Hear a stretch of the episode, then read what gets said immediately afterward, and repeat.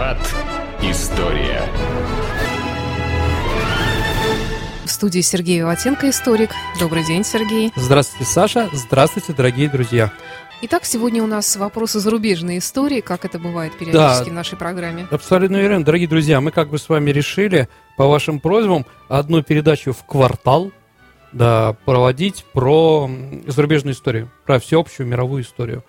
И вот э, несколько человек у нас попросило рассказать про события, которые пришли в декабре 1941 года, про Перл-Харбор, да, про знаменитое нападение япон, японцев на эту военно-морскую базу Соединенных Штатов Америки.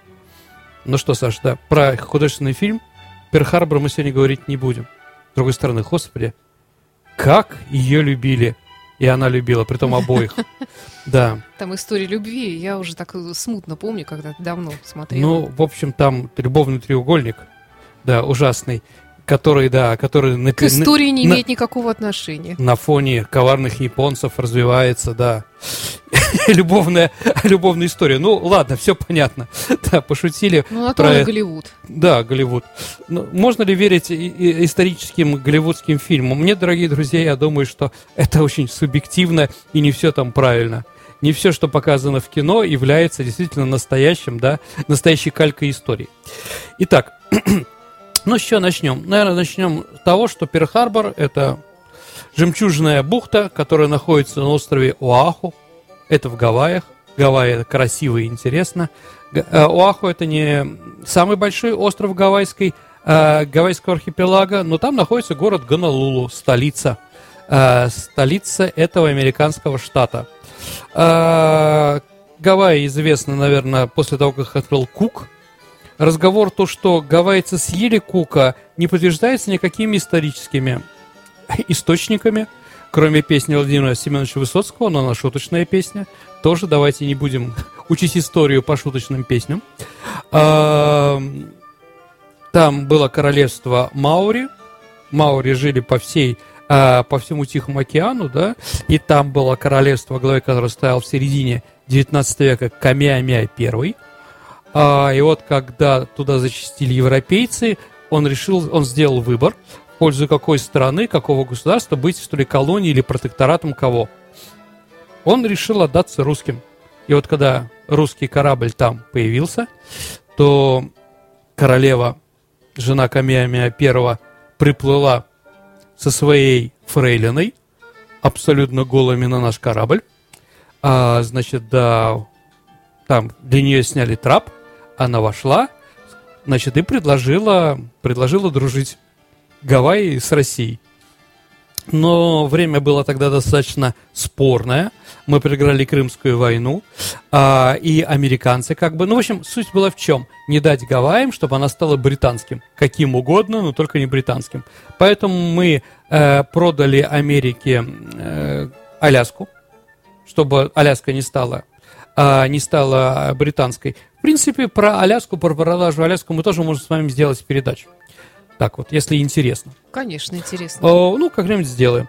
А, значит, э, и наша поддержка Линкольна и северян во время гражданской войны тоже сделали свое дело, и мы как бы согласи... не согласились принять этот гавайский дар – с ее королем и королевой, и отдали, согласились, что Гавайи должны принадлежать Соединенным Штатам Америки. И в 1875 году они объявили кол- э, Гавайи колонией США.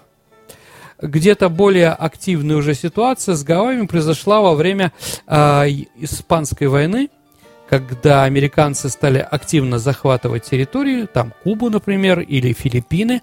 И с этого момента э, как раз в Перл-Харборе появляется военно-морская база Соединенных Штатов Америки. Э, действительно, вот то, что мы сейчас видим с космоса, очень во- военная база, да, военная база, она очень выгодная, потому что бухта со всех сторон окружена горами. Э, Американцы сделали канал, потому что там был достаточно песчаный, и туда не проходили корабли вовнутрь бухты. И вот на острове Форт, это вот, дорогие друзья, такое, такое пятно в середине бухты, да, на острове Форт как раз американцы сделали этот самый военно-морскую базу. Но потом она уже как бы разрослась, к к, 45, к 41 году, но об этом уже как бы история немножко о другом. Итак, американская военная база существует, существовала до 41 года уже 40 лет. Итак, ну, говорить о том, что там базировался Тихоокеанский флот, конечно же, нельзя. Американский Тихоокеанский флот базировался всегда в Сан-Диего. И если вы как бы знаете, в Сан-Диего э, была баскетбольная команда, которая потом переехала в Лос-Анджелес, она называется Клиперс. Почему, да? Потому что Сан-Диего это военно-морской флот, э, форт, э, порт Соединенных Штатов Америки, а Клиперс, потому что именно в, в этом месте на клиперах, на реях вешали, скажем так, уголовников. Поэтому баскетбольная команда получила такое название. А, да, это Гавайские острова, вот где-то в середине находится uh-huh. Оаху. Ну да ладно. Итак, э, ситуация меняется абсолютно на Тихом океане после окончания Первой мировой войны а именно благодаря Первой мировой войны из Тихого океана, в принципе, как игрок ушли э, Советская Россия, потому что ей было не до этого. И вторая, конечно, это Германская империя. Э, японцы, японцы оккупировали все колонии, э, все германские колонии, которые были на Тихом океане. И там подняли свой знаменитый, да, э, красно-белый флаг. Да, на белом фоне красное солнце. С этого момента э, два, две нации претендуют на то, чтобы э, говорить, что они хозяева Тихого океана. Это Соединенные Штаты Америки и Япония. И между ними начинается, разгрывается, э, скажем так, э, определенная гонка вооружений, определенные непонятки друг с другом, что потом, в общем, перешло тому, о чем мы сегодня с вами говорим. Итак, второе, о чем надо понимать, почему на Тихом океане все это началось – это начало, 39 год, 1 сентября, начало войны в Европе. Как вы знаете, Соединенные Штаты не вступили в войну против Германии, они были нейтралитет. Почему нейтралитет? Потому что Соединенные Штаты Америки, э, у них была доктрина Монро, доктрина из изоляционизма, то есть э, Америке интересно только американский континент и больше ничего. Но вы скажете, а как же Первую мировую войну, Вудро Вильсон, который в нее вставился? Да, действительно, но после этого Вудро Вильсон не избрали на второй срок потому что э, Америка посчитала для себя э, итоги Первой мировой войны не очень хорошими. Они не ратифицировали никаких Версальского договора, они не ратифицировали. Э, и поэтому снова победили изоляционисты, победили сторонники доктрины Монро. И поэтому, э, скажем так, ничего за американским континентом они не пытались сделать. То есть американцы сейчас и американцы в то время это все-таки две большие разницы, как говорится в Одессе. Во всяком случае, да, э, во внешней политике. А, так вот, а, США не вступила пока в войну, и оказалось, что Тихий океан еще оказался бесхозный вообще. Почему? Потому что государства, которые уже тогда не существовали, такие как Франция и Голландия, но у них на Тихом океане большие колонии. Это Индокитай, Помните тоже кино с Катрин Дынев угу. и с Пересом? А, вот, то есть э, Лаос, Камбоджа и Вьетнам оказались без метрополии, без хозяев. И второе – это Индонезия, которая была голландская. То есть громадные территории вообще бесхозные. И, естественно, а Япония их все присоединила то есть оккупировала. А почему они оказались бесхозными? Почему ну, а потому что ну, немцы, немцы оккупировали Голландию, и больше Голландии как угу. государство не существовало. Она была под оккупацией. Франция практически тоже. То есть эти территории, то есть а, ни Франция, ни Голландия никак не могли реагировать на оккупацию Японии. Понимаете, да? Да. Это их территория, но вот взяли, присоединили. Потому что им сейчас не до этого. Потом, возможно, ну, тоже смешно, понимаете, да? Франция потеряла там свой флот, э, потеряла там много военных баз, ну и внутренняя, внутренняя политика, там происходило разные вещи, которые не были. И, конечно, второе, это Япония объявила войну Великобритании и захватила ее, э, ее территории. Гонконг, Сингапур, Малакку, и началась борьба за Бирму. То есть практически а практически Соединенные Штаты единственные оставляли силой, которая могла что-то делать на Тихом океане. Итак, почему же, почему же произошла война? вроде японцы как бы вроде не собирались, а с другой стороны, для чего, почему Америке это сражение э, Перл-Харбор был неожиданный, это тоже спорные вопросы. Э, тут надо тоже немножко уйти в историю и понять, что Америка не воспринимала Японию как равного, равного соперника себе. Впрочем, наверное, Америка никого так не воспринимает. Поэтому вроде бы они были союзниками во время Первой мировой войны, а в 23 году э, в Соединенных Штаты приняли закон антияпонский. То есть российский закон, по которому японцам, которых было ну, около 200 тысяч человек, граждан Соединенных Штатов Америки, ну, Юко Оно, помните, Саша? Ну, да. самая известная. Кто же не помнит-то? Да, сла- самая известная японка, да? Самая неприятная женщина в истории рок-музыки. Слушайте, она мне тоже не нравится. Дело не в том, что нравится, Да, да, да. Ну вот э, Джону Леннону нравилось. Э, так вот, эм, как раз японцы по этим законам не могли ни избираться, ни быть избранными, э, заниматься каким-то определенным бизнесом и прочее, прочее, прочее. Да, скажем мы честно, конечно, японцы, они не белые и пушистые, и через свою диаспору, а на Гавайях было очень много японцев, очень много, и через свою э, диаспору они занимались шпионажем против Америки. То есть а, вот в фильме, в том же самом Перл-Харбор, был такой момент, по-моему, в нем, я не знаю, может, в другом каком-то, то, что японскому парикмахеру звонят из, э, из Японии и спрашивают, а как там, корабль вышел там, да? А самолет летает вокруг Гонолулу, да? Он говорит, сейчас посмотрю, да, и говорит, да, господин полковник и прочее. Шпионов там было много. По этой причине, из-за японской шпиономании, Э, конечно, она была, ну, не такой ужасной, как ее представляли, да, ужасом. Скажем так, корейцы были высланы у нас с Дальнего Востока. Потому что, да, в будущей войне с Японией, как сказало наше руководство, нам будет не разобрать, кто японец, а кто кореец. Вот, и что шпионов там было среди корейцев, японских много было тоже, конечно, правда. И вот э, анти, э, антияпонские российские э, значит, э, договор, э, законы, которые сделали Японь, э, американцы. Атака в 1937 году на японский корабль в Шанхае, на английский, американский корабль в Шанхае японцами. А вот Нанкинская резня, там 220 тысяч вырезали там, да, они как бы окончательно рассорили Соединенные Штаты Америки и Японию. Понятно, что Нанкинская резня и атака на э, корабль в Шанхае, это было показ Японии, что в Китае хозяин японцы. Да, поэтому в Китае так японцев и не любят. А, на самом деле как-то вот когда мы говорим о э, итогах Второй мировой войны, надо сказать, что Китай-то тоже потерял очень большое количество людей.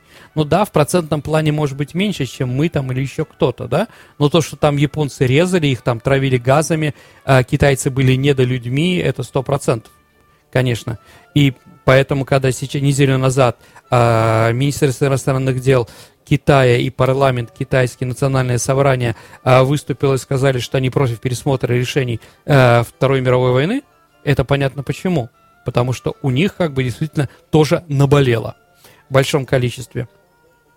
Так или иначе, э, так или иначе, э, и та, и другая сторона стали склоняться к войне. Но, понятно, война Японии против США это самоубийство. Все это прекрасно понимали.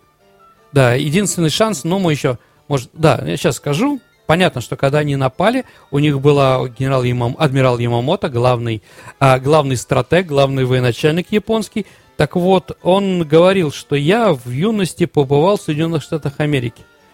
А, для, для него самым таким шоком в Америке оказались нефтяные скважины в Техасе, которые были э, там 500 метров от них. И вот такая вот картина, эти вот э, журавли, да, стоят один-один, громадное количество. И говорит, Ямамото говорил, после этого я понял, что Америку не победить. Но это вот молодой Ямамото с британским крестом при том еще. А, значит, да, что не победить. То есть японцы рассчитывали на то, что как Блицкрик, да, что же подвергло японцев подготовке к войне, да? А, скажем так, эм, Блицкрик, который сделала Германия против Франции, то есть какой-то сильным ударом, а, значит, э, одним ударом заставить капитулировать врага. То есть э, Япония посчитала, что она против Америки может воевать, если вот сделать какой-то сильный один удар, после которого э, американцы струсят и не согласятся вести дальше боевые действия. То есть единственный шанс был на это. Вот. Японцы стали к нему готовиться. То, что американцы не готовились, тоже неправда. У нас э, как-то, у нас об этом не любят говорить, но на самом деле Соединенные Штаты Америки спровоцировали Японию на начало войны. Что же их спровоцировало? А, ну, давайте скажем честно. Вот у нас есть э, такая мантра, да, такая аксиома в кавычках, то, что Рузвельт спас Америку, и его новый курс, э, его реформы 30-х годов привели к тому, что Америка снова стала великой страной и прочее. Скажем честно, дорогие друзья, новый курс закончился Рузвельта крахом. Потому что, извините, строить при помощи безработных дороги вещь, конечно, хорошая. И действительно, после этого в Америке появилось много прямых и хороших дорог, да? Но экономика от этого все равно как бы не усилилась. Америка вышла из рецессии того времени, из кризиса только во время войны. Только благодаря тому, что Япония напала на Соединенные Штаты Америки, а, стали перестраиваться экономика, строятся новые заводы, и, конечно, для Америки это был импульс, да? громадный импульс для дальнейшего э, гегемонии в экономике и в мире, в политическом том же. Итак, первые, да, какие, значит, причины? Ну, вот, э, скажем так, японские какие-то определенные шаги, да, крах нового курса. Так вот, действительно, Соединенные Штаты провоцировали а, японцев. А почему?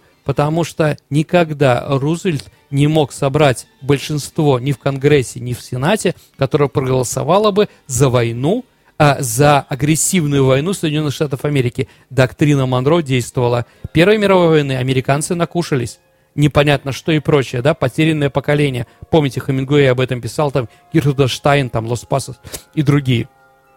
То есть надо было что-то сделать, чтобы не Америка напала на Японию, а чтобы японцы сами напали на а, Америку. Итак, э, э, об этом у нас что-то не любят говорить, но Соединенные Штаты Америки летом 1940 года ввели эмбарго, запрет на продажу, что все, весь мир продавал э, Японию нефть, э, нефть и горючее.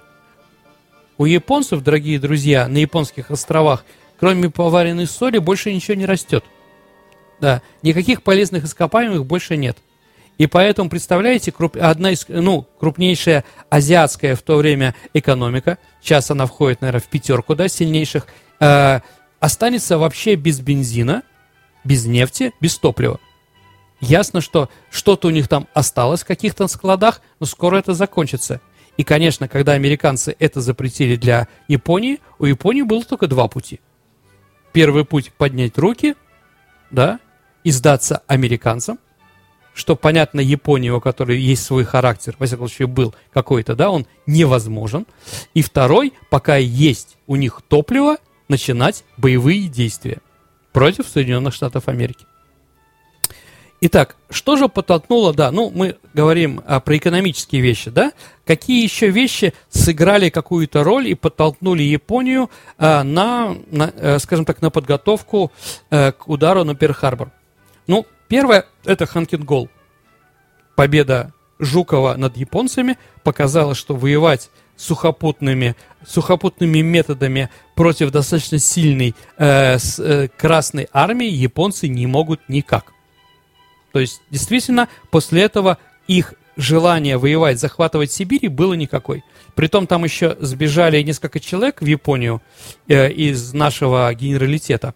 И когда японцы узнали, сколько у нас там солдат, сколько танков, сколько всего на границах да, с, с Манчжурией, японцы поняли, что здесь вообще искать нечего, и с нами заключили пакт о ненападении, если говорить, да.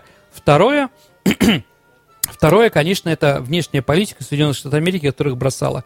Третье – это э, атака британских торпедоносцев, самолетов на итальянскую базу в Таранто.